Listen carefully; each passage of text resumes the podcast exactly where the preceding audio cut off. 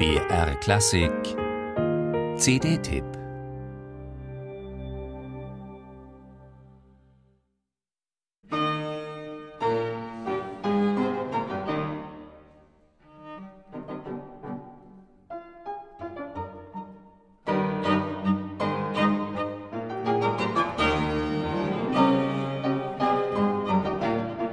Wie eine zürnende Himmelserscheinung sei Franz Schuberts Klaviertrio in S-Dur über das damalige Musiktreiben hinweggegangen, schrieb Robert Schumann 1836, acht Jahre nach Schuberts Tod in seiner Zeitschrift für Musik.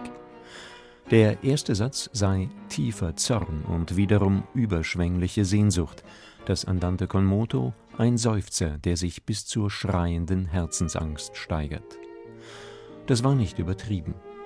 Schuberts S-Dur-Trio ist ein Ausnahmewerk, was für das wohl nur wenige Monate früher entstandene Klaviertrio in B-Dur genauso gilt, auch wenn es verbindlicher und freundlicher daherkommt.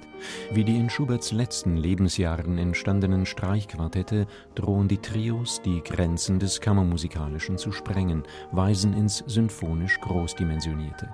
Bis zum Zerreißen dehnte Schubert seine Themen, ließ seine Melodik scheinbar endlos in sich kreisen und durch entlegenste Tonarten streifen.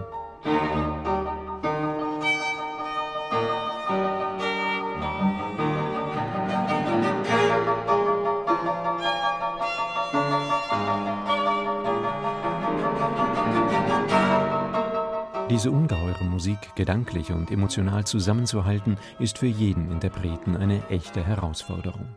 Andreas Steyer am Hammerflügel und Daniel Sepek auf einer darmbespannten Storioni-Geige aus Cremona von 1780 haben glänzende Aufnahmen von Beethoven und Schumann-Violinsonaten vorgelegt, gemeinsam mit Jean-Guillain Queyras auch Beethovens Geistertrieb.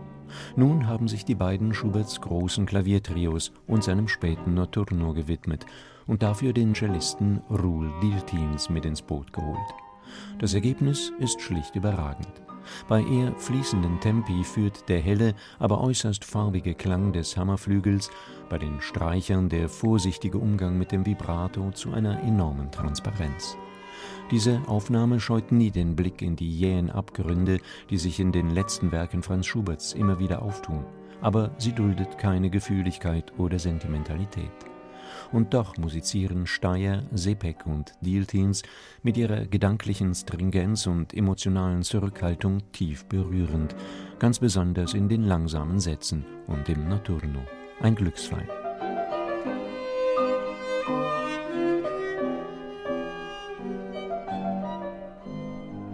Paradoxerweise lassen die historischen Instrumente bzw. deren Nachbauten Schuberts fast unheimliche Modernität besonders deutlich zutage treten. Über das Trio in B-Dur schrieb der ebenso begeisterte wie hellsichtige Robert Schumann, sei uns das hinterlassene Werk ein teures Vermächtnis.